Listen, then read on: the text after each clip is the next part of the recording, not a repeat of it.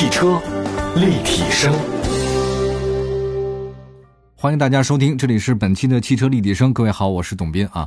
再次祝福所有的听众朋友们健康快乐。大家有好几种方式收听我们的节目，你通过我们节目呢，可以了解到汽车生活的方方面面，不仅有新车资讯啊，还有各种各样的销量排行、各种专家点评，非常之多。有什么想跟我们说的话，官方的微信、微博可以找到我们汽车立体声啊。今天我们在节目当中呢，不仅是我来说，还特地请到赵勇老师，著名的车评人，跟大家呢做上市新车的点评。赵勇是我们的老朋友了。我们在电视台见面以后呢，一见如故哈。他经常收听和看我的其他节目哈，没想到我们都是搞汽车的，很有意思。那今天呢，说说上市的有些哪些新车吧。同样的话，我依然先说一下这车的情况，然后请张老师呢一一的为我们大家做专业的评点。我们先说第一款车型，新款的奥迪 A 4 L 正式上市的事儿，售价呢是三十万五千八到三十九万六千八。啊，这个车型上市的时候呢是四月十号，算中期改款吧，因为大众改款是七八年，现在当然也快了一点。因为面对现在自主品牌这么强烈的推陈出新，我觉得大众像德国车还抱残守缺的很难了啊，否则只能像宝沃一样卖掉啊。我们来看一下这个新车共推出九款车型，呃，售价说了都没到四十万，外观方面依然是海外 A4 的风格，六边形进气格栅扁平化了，那整个车的话视觉效果更低一点。呃，另外它国产 S Line 将配备了一个那 RS 同款视觉效果的钛黑蜂窝状的进气格栅，就感觉上好像是更加的张扬一点。有侵略性啊！对，最近汽车公关的文案嘛，特别喜欢“侵略性”这个词儿，冲击力、侵略性啊，非常好玩。你说你搞这个车，你搞这侵略成有什么关系呢？不懂。奥迪 A4L 呢，即将推出的有这个智雅版和动感型，它这个两款车的前脸设计不太一样，大家呢，消费者你自己选择啊。新车呢，全系标配 LED 的数字化人行车灯和分段式的尾灯，奥迪灯具厂名不虚传。侧面来看的话呢，它这个动感型和智雅型呢，这个轴距也差多少的话呢，我估计你也看不出来，我也看不出来。这个谁能看出来谁是神仙啊？长宽高的话呢，差别真的很小啊，这个不太大。你说它就几毫米没，它也就这么一说了。官方的话呢，车漆还是有好多款，女士呢可以选斗牛士红啊，还有一个叫做鎏金橙、原厂的亚光灰等等等等。这款车型的话呢。它内饰啊、空间和动力方面都有各自不一样的地方。我们来先简单说两句啊，到时候请张老师做点评。内饰方面的话呢，它打造了一个中国定制版的叫做 MMI 信息娱乐系统，它这个音响还是挺多的，导航也有 3D 的，反正配置还是挺高的。它这有一个让我印象比较深刻的，倒不是它的那些配置，我是觉得它 S L 取消了原来那个旋钮式的按钮啊，它改成那个悬浮式的 M M 触控显示屏。我觉得现在有按钮的东西车都少了，是吧？但是我特别怀念那种机械的感觉。我记得那个时候，原来我们还老做一期节目分析啊，分析说那个汽车按钮的阻尼。哎呀，那个阻尼真的做的太好了。如果大家不了解什么叫阻尼的话，你自己去百度查一下，我就不再分析啊。但现在完全没有阻尼了，完全就是触屏。哎呀，你说这个屏幕坏的话，你连点都没法点啊，这个好难啊。空间依然是 A4L 好戏啊。大家都知道，中期改款车它这个空间不会特别大，因为它不会特别改嘛。但是你它跟那老对手 C 和宝马三比的话呢，我觉得算是奥迪 A4L 唯一没有在中国市场推标轴的车型，能有多大就有多大，对吧？它对中国消费者来说，操控和空间之间谁更重要？好，答对了，空间更重要。我它 越大越好，他不在乎你。现在 A4 都比以前 A6 大了，我觉得。那另外呢，再看一下动力方面吧，动力它那个低中高三款调教，一个 2.0T 匹配 12V 的这个微混系统。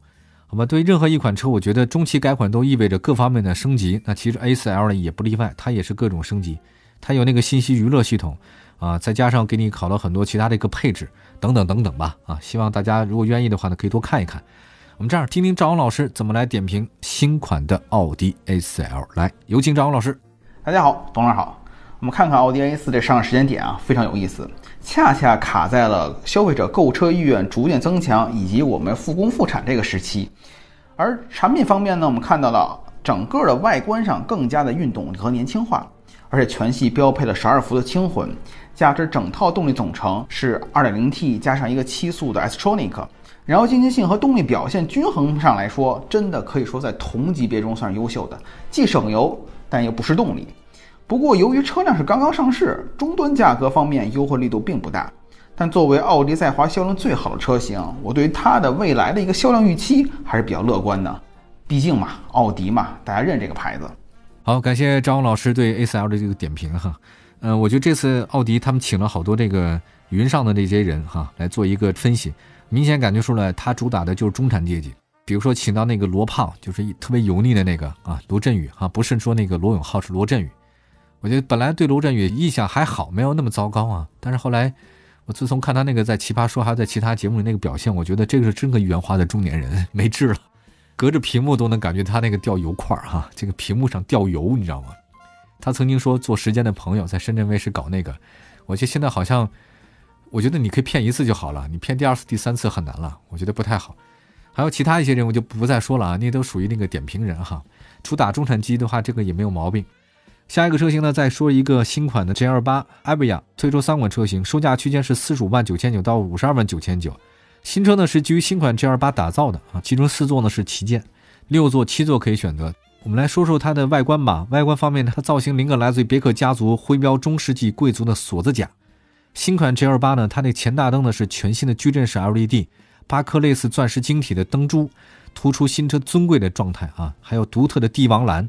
最早大家认识 G L 八就是那个蓝色的嘛，后面慢慢的那个改款以后有那个灰色的。车尾部分还是 L E D 的啊，十一颗 L E D 的灯珠组成的。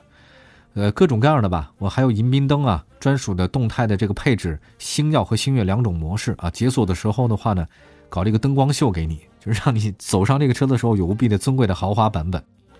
全系搭载的是 2.0T 的动力啊，这个是第八代的 2.0T 可变涡轮增压发动机，九速的自动变速箱，电子换挡杆。728的这个定位非常独特哈，他们家这个太强大了，在 MPV 甭管是几年以来，我看到它那个排行榜啊，就两个是霸榜的，一个是就是它 G28，第二个的话呢就上汽通用五菱宏光，这两个一个霸了高端，一个霸了中低端哈，好像是无敌，到目前为止没有改变的情况。什么奥德赛，什么 GM8 没用，就是他们家的。好吧，我们关于这款车型的话呢，有请张老师给我们做一个精彩点评。谢谢张老师，有请。对于别克阿维尼尔这个子品牌，其实可以看作其品牌向上突破的意义。而且这次发布的 GL8 阿维尼尔版算是其二代产品了，产品的提升不言而喻。关键是口碑已经逐渐积累起来，而且这部分受众是真的真的是有的，而且是不断在扩大的一个范围。至于价格来说，呃，GL8 普通版才卖二十多万。这款车是卖的售价区间是在五十万左右，那么这个金额恰恰和什么吻合？和我们雷克萨斯 LM 终端加价金额吻合，就是相当于你的加价金额等于一款车的售价。那么我为什么不去考虑这个呢？对吧？那当然这是用户来去选择最终。我们先看产品，四座版产品真的是足够吸眼球，很豪华，很高贵，但是真正会卖得好吗？我觉得不会，真正卖得好的可能是一个六座版本。六座版本，它既能满足奢华的需求，同时又能显出跟普通版的区别。这个什么用户会考虑？是买阿尔法的用户会去考虑。真正买 LM 的用户是不会看别克的，你说是不是？汽车立体声。好的，继续回到节目当中啊，今天我们汽车立体声跟大家分享的就是上市的新车，我们特地还请到了著名的车评人赵勇老师呢，给我们做点评。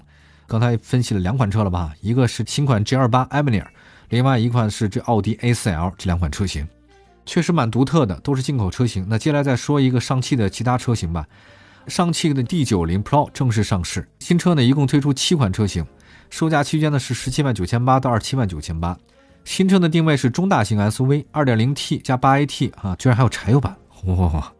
现在有柴油版的车可真不多了啊。前两天我还不是听哥们儿说那个奔驰加柴油嘛。结果呢，把整个发动机全废了。加油小哥很无奈，说我他就跑到我这儿停了，我就给他加了。不说远了啊，说这个，说这个上汽的 MAX-S D90 Pro，外观方面呢是中大型 SUV，是非承载式车身，造型比较方正，符合非承载式车身硬派 SUV 的风格。轴距是二九五零啊，动力方面呢是汽油和柴油。柴油的话呢是搭载上汽 p y b y Turbo 的二点零 T 双增压柴油发动机。柴油发动机的动力是很好的，这个不用讲了哈。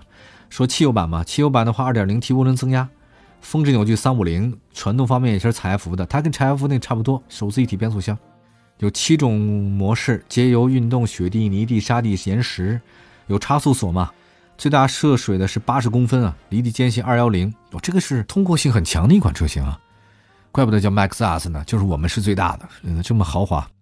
啊，其实这两年的话呢，国产很多品牌推出中大型 SUV 啊，什么荣威 RX 八、哈弗 H 九、传祺 GS 八，常有 CS 九五，但是我觉得这个大致来讲，大型 SUV 有两种，一个是城市 SUV，一个是硬派 SUV 两类。那我觉得这款车上汽 Maxus D90 是通吃这两类，既搞城市 SUV 就改硬派 SUV，硬朗。特别喜欢这种纯爷们的车，真的太直了。我说那个直是真是直男的直，太直了。SUV 你就硬派一点，有什么不好的，对吧？因为我觉得现在已经是挺温柔的了，很多人 很多人说话的状态，干嘛不能爷们儿一点，对吧？而且我觉得上汽 MAX X 呢，它有定制化，就是我给你搞定制化，你要什么给你来一什么，这个比较符合国际上的一种主流趋势。但是也有一个问题，MAX S D90 嘛，它这个不知道为什么要搞柴油版，不太清楚啊。它有 D90，还有个 D90 Pro 版本。原来那个 D90 只有汽油版，现在这个 Pro 版本呢，它还有一个柴油版。哇，我觉得柴油版太适合越野了，那个动力啊，那个澎湃啊，没有办法比啊。你开过柴油版的车，你会觉得汽油版的车真的没劲儿，就跟我开那电动车没劲儿是一样的一个道理。好，我也再次请我们的张王老师来对这个车做精彩点评，有请张王老师。大通 D90 在自主品牌里面，尤其是在这个细分市场里来说，算是一个小众车型，但小众不代表。哎，它没有特点。它车型尺寸长超过了五米，轴距近三米。升级之后呢，我们感觉到它多了一些野性，不论是后差速锁也好，还是柴油动力的加入也好，都能感受到它为了拓展自己的受众人群，哎，在做一些改变。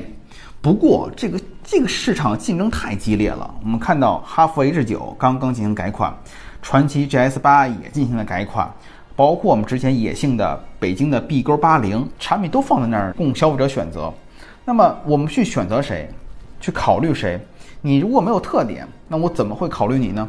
而且 D 九零相对来说又没有这个品牌基因在这里头，所以我觉得市场嗯并不太乐观。好，感谢张老师为我们今天的三款车啊做了一个点评，一个是这新款奥迪 S L，一个是 G L 八，另外一个就是我们刚才说上汽的 D 九零 Pro 这个新款车上市。三款车型都蛮有特点的哈，一个轿车，一个呢是这个 MPV，另外一款是中大型 SUV。感谢大家收听我们汽车立体声，各位可以关注我们的官方微信和微博平台，都叫汽车立体声。我是董斌，下次节目再见，朋友们，拜拜。好，谢谢董老师，谢谢大家，我们下次见。